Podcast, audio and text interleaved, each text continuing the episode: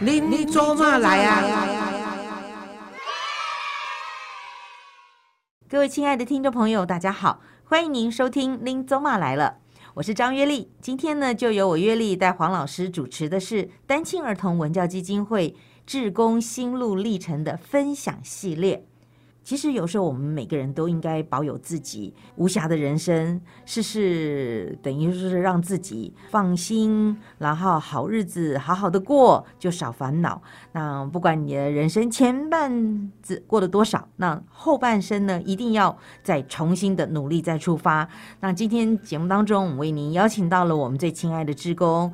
彩虹来到节目当中，彩虹你好。佩丽姐你好，全世界的观众大家好，真的哦啊听众对不起，听众都会赛，对哦，全世界几十个国家哦，几十万位的听众朋友，欢迎来一起收听我们今天的节目。好，那彩虹呢？哇，你看这个名字就，这真的是你们本名啊？本名啊，你们家有彩虹啊？是不是还有云，还有雨，还没什有么？， 就只有我就叫彩虹。你是最漂亮的彩虹 啊！那当然，这个彩虹担任我们的基金会的志工有多久了？呃，我今天早上有算了一下，大概十二年了也。十二年了哦。嗯，哦，什么样的机缘来到我们的基金会当志工？我老板李东辉 Jerry 先生与老板娘蒋美惠 Esther 小姐嗯，与黄老师是很好很好的朋友。哦，对，然后是在二零一零年，基金会要办募款参会，做围巾走秀。哦然后那时候我们老板娘就希望我可以来帮助黄老师，那是因为这样的机缘，然后才来到基金会认识到黄老师。所以呢，公司有这个好员工，不但有一身的技能，还可以随时老板娘看到说：“哎、我们这个做好事的时候，你要员工一起参与，你也就是很开非心常的乐一意起来参与。”彩虹原来就是学那个服装设计，要特别介绍你的历程，是从呃念书，然后到美国公司，然后成为一位这个顶尖的设计师，然后也呃有这个母校颁发你这个杰出校友。然后同时呢，也到了裕达科技大学的时尚造型设计系担任毕业展的评审老师，然后又在光复，这在台北的对还是在新竹，新竹的那个新光竹复中光学复嘛？中对对，学因为最近还有篮那个篮球队，我都有注意到，哈，造型科担任时尚服装创作与造型的老师哦。我们听起来不错哈，但是听说你的家人反对，因为有一些经济的压力，所以有一些心路历程来跟大家说一下。来，老师，彩虹老师，我其实是出生在新北市树林甘源。那早期我们家那边其实都是务农，所以我是很传统的农家子弟。嗯对，，那因为是务农的关系，所以家境其实没有很好。嗯那还有一个重点就是，我生长在一个很重男轻女的家族里面。是所以我当我国中毕业的时候，嗯我父母亲其实希望我能够工作就到电子公司去上班，哦是是然后赚钱贴补家用。但是我希望可以继续升学，虽然我功课不好，嗯但是我真的很想读书。真的不想马上就进入工作，希望还是求学。对因为其实也许这个彩虹老师的骨子里面就觉得自己有一些嗯因子跟才华，怎么可以就直接进入你不喜欢的工作吗？对不对？所以这时候怎么办？你就必须要跟家人提出来吗？哎对，我就跟我等一妈下妈，重男轻女，拎刀一贵，哎，我们家是两两女两男，嗯。那你是排行老大哦，大姐，这反正就是什么事情都是要要要往身上扛对，所以你是从小就长被训女，对，从小就是被训练，就是所有的事情都是你要扛下来。对，书是别人去读，工作是你要去做，这样子一个传统的观念，对不对？对，好，那怎么办？那那时候妈妈要你去不要念书了，去去上班，对不对？可是我想读书啊，啊你怎么然后我就一直跟我妈撸说我想读书，然后反正那时候就是那啊你妈说报，你是老大，你不行，你要去工作，那怎么办那我就偷偷学校说要报名，我就偷偷跑去报名，啊？去考报名，然后我也考了，然后我就回来还是继续跟我爸妈撸，然后撸到最后，我爸就说嗯，那一被讨好，一去讨好啊嗯，反正一些没读书也不晓啊，啊，跟他家政分数最高， 对啊，真的是家政分数最真的高啊我分数对家政分数最高，我在想，应该是从呃国中的时候就有一些这个家政课程，对，所以你的家政课程都是就是最高分，也是兴趣，对哦。你就是不要叫妈我妈没读教你吗？没有，可是以前在，因为我都住乡下嘛，就是那那时候都是务农，然后田里面不是都会有稻草嘛，然后你知道我都会拿稻草来嗯编编鞋子啊，编什么编什么。所以你从哪里来的灵感，或你我曾不经知有什道么哎、就是就会想说，哎、如果可以把它编成那个一双鞋子啊，或什么的。然后有一次啊我你印你象是很怎深样上中，辈子是 Coco 吗？我不 知道、设计欸，师吗？ 然后我就编了一个草鞋，就那边穿，然后我还被我阿公骂，你知道吗？因嗯为你现在来啊讲，对是不对是丧丧礼礼要只有那个穿儿子或者媳妇才会穿那个草鞋西？伯戴摩吉，给我一个草鞋对，冲哦所以我就被我阿公骂到不臭行头。然后我嗯想说，嗯，为什么不行？立马不在。那对我也不知道什么原因。嗯然后说嗯嗯长大之后才知道。哦，对啊。可是这个才华的这个小小基因已经都在你的心中蕴藏，所以呢，家里有反对，所以呢，就是你要靠自己，或是爸爸说去啊去啊，不给金元，于是就有一个口香糖的小故事。这时候是不是是不是在这个时候就发生了？呃，那个是在读实践夜间部的时候发生的。好因为那那时候高中毕业啊，嗯然后我工作了一年，那时候是在外销礼服公司上班。嗯那我记得那个所以时你是有半工半读，就说对我哦因为实践半工半所以读。家里是不给你学费或生活费的，你要你要念书，你就靠你自己。对，因为那时候我回去跟我妈讲，我妈也是不愿意让我读嘛。嗯那我就是国父十次革命，我也是十几次革命之后，我妈妈 说，后来你被他给晒，哦，嗯我背后你几升五零。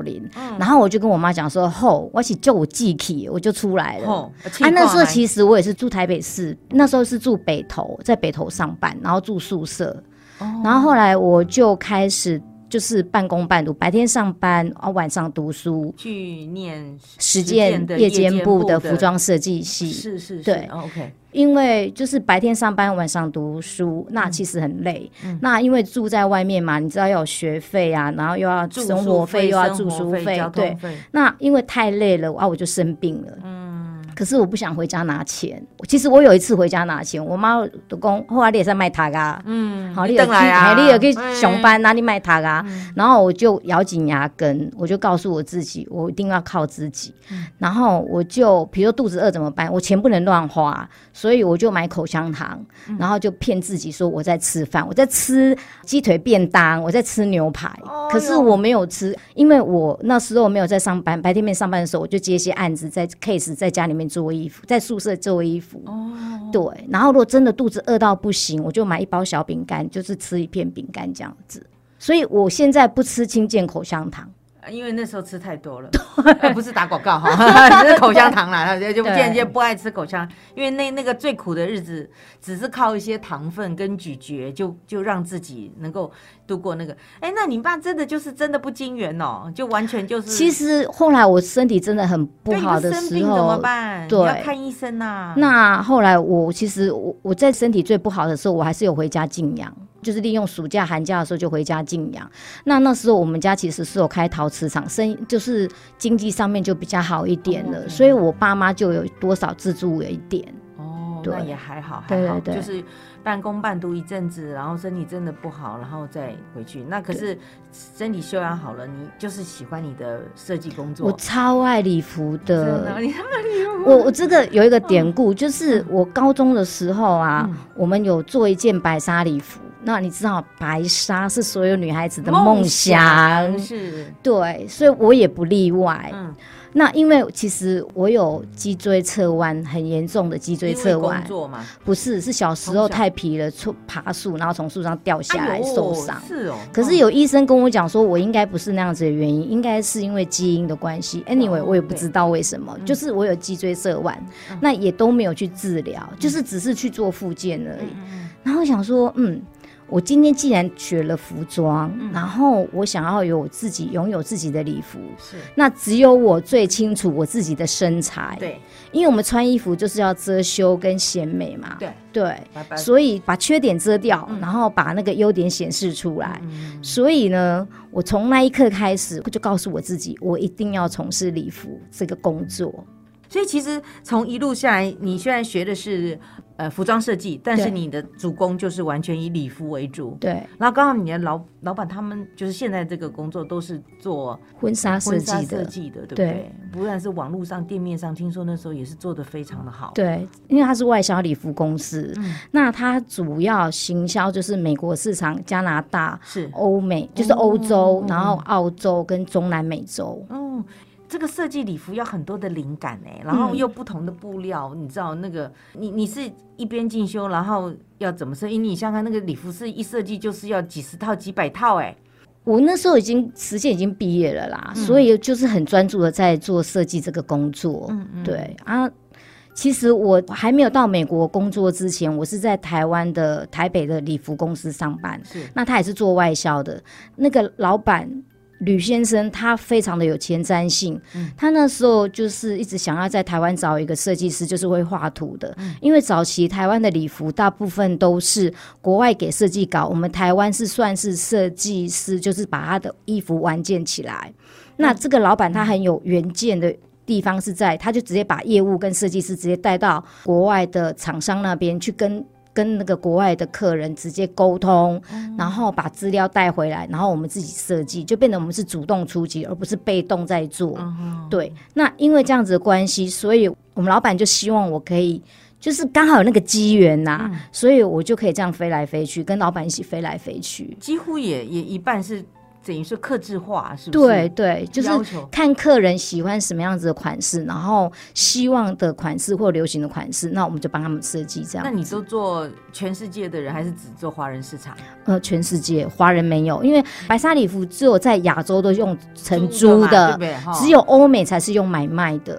哦因为他们有一个买了之后，妈妈穿完之后，然后以后要传承给女儿，那是一种祝福的传承，或者是自己的传家之宝了，对不对，就对是要礼服都是用买的，都是用买的哦。，好棒哦。请请问一下，像做婚纱，你是完全是婚纱，那跟那个那个礼服又不一样吗？比如说，真的是上台去穿的漂亮的礼服，那个那个又是另外一个学呃，问。在美国市场的话，我们公司是有。就是结婚时候穿的白纱礼服，然后还有就是他们那个西班衣，西班衣是什么？就是西班牙的那个后衣，哦，他们就是女孩子在十七岁的时候成年礼，他们要穿的那个 Kinsey Kinsey Nara 的那个晚礼服是彩色的，然后还有他们十八岁不是高中毕业要参加舞会，要穿的 prom 的礼服，哦，然后还有那个小花童的礼服，然后伴娘服，还有妈哦妈礼服。那妈，妈礼服也是彩色的，就是有颜色的。可是不是婚纱的，不是是纱的，就是一般的，就比如那种就是漂亮的布料，对不对？，对，就是一样是跟白纱有点类似，就是一样有蕾丝啦、有缎嗯啦或纱啦、雪纺之类的。那只是说白纱礼服就是只有白色或米色。嗯那当然现在的设计又有加了，嗯，比如说香槟色哎啦、肤色啦，嗯这样子会更衬透肤色这样子。是。那晚礼服的话，就是会有颜色的晚礼服。所以你你都要设计，对都要做，然后甚那至是我们有时时候我会自己设计，然后有时候款式不够的话，我们会跟工厂拿他们的设计款来修改。那是不是这个也是每年每一季，或是可能在不同的国家就有不同的设计？那你还必须要有这些新的讯息，这样你才随时能设置设计出大家喜欢又又爱的这个礼服。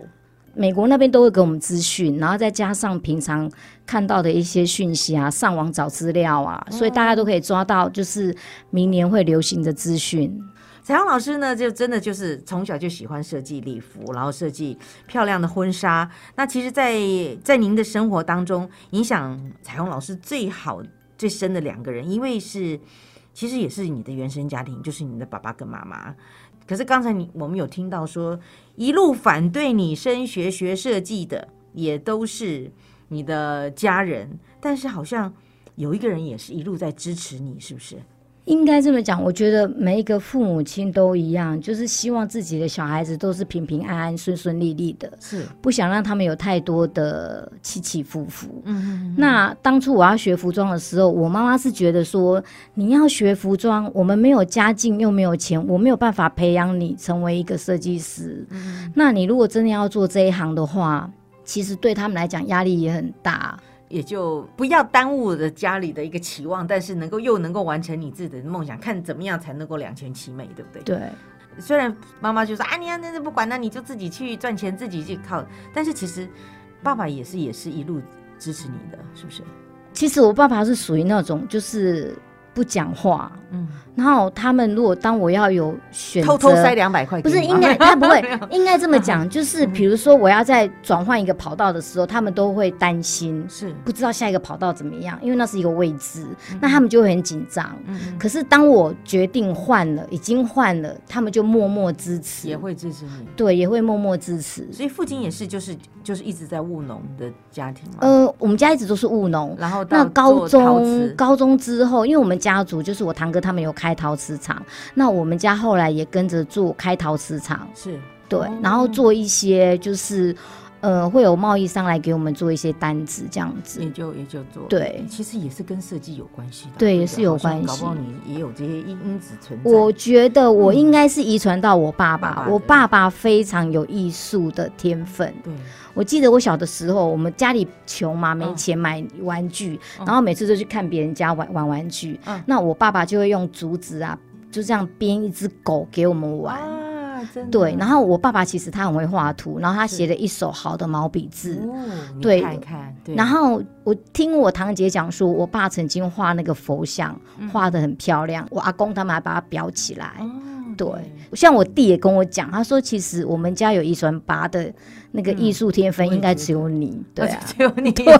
哎呦，真的啊，那也是一种开心啊，一种荣幸啊。但是听说很遗憾，爸爸在两年前离开了。嗯嗯，我想这个是造成你的心理这个很大的打击啊，不要难过，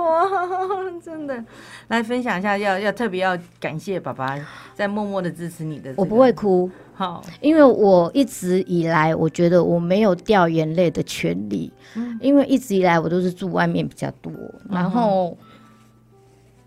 家人虽然是眼泪不可以掉下来。啊，没关系，没关系，我们在录音室都可以啦。嗯嗯，因为所有的该面对、该处理的事情，我不会去麻烦任何一个人，我就是自己一个人去面对。嗯对，这样其实我的脾气蛮硬的，对啊，可是你唯一能够撒娇、能够这个可以吵的地方，就是你的家人啊。你干没嘛有我把这个权利给收回来了呢？应该说，嗯其实在这个家里面，因为我一直都是很硬啊，硬的脾气，然后到最后我，我的感觉是，其实我爸妈他们还蛮依赖我的，觉得又有一份那莫名的责任又，又对又跳出来，马上就跳对出啊来了，对不对？嗯所以我我如果今天，我觉得每一个人都一样啦，都有心理脆弱的地方。是那如果我爸妈他们在经济上面真的如果说有了什么困难的时候，嗯其实他们已经很难过了。再看到一个女女儿，他们一天到晚在那哭哭啼啼的，那不是更难过吗？所以今你要天表我现觉得很是好互不要相让他们担心。对，我觉得即便我在家庭里面，我觉得我们就是互相的。嗯嗯，我是我爸妈的依靠，我爸妈他们也是我的依靠。就是就是一个回馈的，就是等于说小的时候，也许他在怎么百般的，就是给你他们的想法，但是毕竟你决定之后，他们也支持着你。然后等到他们年纪大的时候，你也希望你这个大姐永远是他们心目当中一个可以依靠的长女，对不对？哎呦，你看我我们的义工就是有这个责任跟使命感，你说是不是很很厉害？对不对？实在太伟大了。你你其实后来呃也是很晚才完成你自己的终身大事，是不是也是因为这个因素，因为耽误了还是怎么样？一直都是在忙工作啦，真的哦对我真的一直都是在忙有工这作。个员工实在太幸福了，你知道吗？没有，真的是我觉得我我我要感谢我所有老板所有的老板，因为他们给我机会，然后也相信我，然后我才可以有很幸福、很幸运，可以做到我最喜欢做的工作。啊，有这个话要给现在年轻人了哈，有多多听一下，对不对？ 哈，是不我是真的很感谢我所有的老板，还有我的同事们。嗯如果没有他们的帮忙，我今天没有办法一步一步往上爬互。相对帮我忙真合的作觉对得不对都是互相的对对。对所以有嗯人曾经问过我说：“哎，你画设计稿为什么都不签名？”我说：“我稿子画出来了，可是我必须要有底下的同事，比如说专业的打版师对、专业的打样师，还有其他的同仁来帮我把这件衣服完成。所以我觉得这件衣服的完成的成就感，不是只有我，是所有是大家嗯参与到的人。所以我的图稿上面为什么没有签名的原因在这边。当然，每一个设计师的做法不同，嗯对我觉得我们还是互相尊重。彩虹不把自己的成就往自己身上揽，还要分享给大家一起来，所以这也是你大量又又宽心的地方。好，那当初。进入我们的基金会是因为刚好我们要义卖围巾，然后也你的美国的呃老板，吕然后总希望你能够在台北就近帮他们做设计。你那个时候才是开始接触到基金会，然后认识黄老师吗？对，老实讲，因为我很少，大部分都是这样飞来飞去嘛，嗯那我很少看台湾的电视。也不知道黄老也师不是那么熟我悉，知道有这一号人人物，物对，但是我对黄老师并不熟悉。那是直到我来帮忙基金会做围巾设计之后，跟黄老师有接触，是然后我才开始发现，哇，这个地方好 温暖哦。真的嗯然后黄老师就是，我觉得黄老师不是地球人，我觉得他根本就是外 星人。哪有人什么东西都会？然后只要发生事情，他可以马上处理。朱莉对，然后就是你在瞬间，然后你看哦，嗯他对吃有研究，嗯他对美食服装也有家研究，嗯对美食家，嗯然后他对他的专业的心理辅导啊，对，嗯然后所有的就是。那我觉得他根本就是神，他绝对不是地球人，对。然后嗯，后来嗯我就觉得哇，这个人实在太棒了，一定要跟在他旁边，嗯好好学习。其实我讲真的，我在黄老师旁边，我真的学到很多。虽然我都是默默的这样子，不太讲话，可是我就看到老师在跟同仁啊、跟志工之间的互动、沟通，还有他跟我们上课，其实我真的受益良多。嗯而且我真的觉得可以来到这边，真的是我的福分。是。要谢谢你能够愿意来一起参与这样子这个大家的义工的工作。哎，谈谈那时候你那个时候围巾设计的时候，老师有没有特别要给你一个什么的方向，或者是还是他全权的就说哦，你你你你就去做吧。我觉得我非常感谢黄老师，他真的很相信我。嗯他只有跟我讲说，你就是以台湾的主题为主，是哦，对，比如说台湾的花卉或台湾的原住民什么的，是对对就是对以台湾的嗯在地文化来设计。是然后老师真的是全权就直接交给我来做，嗯然后他也不担心钱的问题，他就一直让我有完不用全的没有发无挥后的顾空之忧，发挥的对。空间，对对对对对对，然后我就觉得天哪，怎么才认识没有多久的人，你居然可以那么的相信我？嗯而且我不是说我是一个没有哭权利的人吗？嗯，对，所以就必须然后扛下了所有的工作，然后你也你也圆满的把它完成啦，对不对？对谢谢你，谢谢然后你有一嗯次，你知道这辈子第一个让我哭的人就是黄老师。啊我跟我老板娘还有黄老师，我们出去吃饭，嗯然后那时候我我忘记我好像那时候还没有开始设计的时候，在在在哪里外面，在台北吗？对，在台北，嗯，然后就就老师就稍微聊了一下，可能老师也想认识我一下，然后就聊聊聊，然后聊到也是，你知道吗？嗯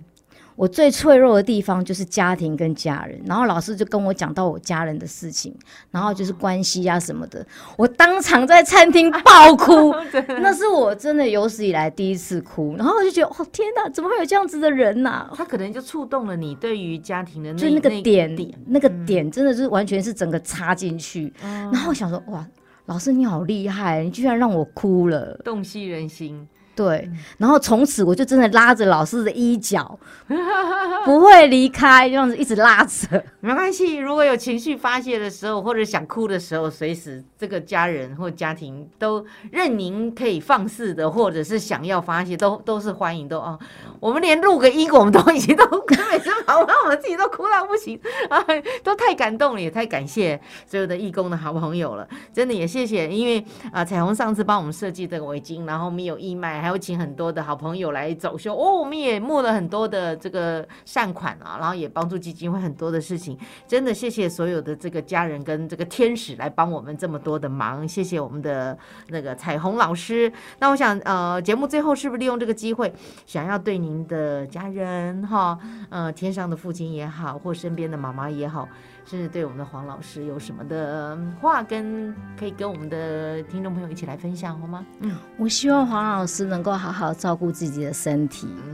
然后我会继续抓着你的衣角跟 随，所以你一定要好好照顾好你自己。嗯，然后我也会随时在身边，只要公基金会有需要我帮忙的，我会尽量调时间出来。嗯那我的爸爸妈妈，我其实，在后面几年，就是我爸爸还在的时候，我后来选择嫁的这个老公离我家很近。嗯那当初也是媒妁之言呐、那我会嫁给他的原因，是因为他离我家很 近。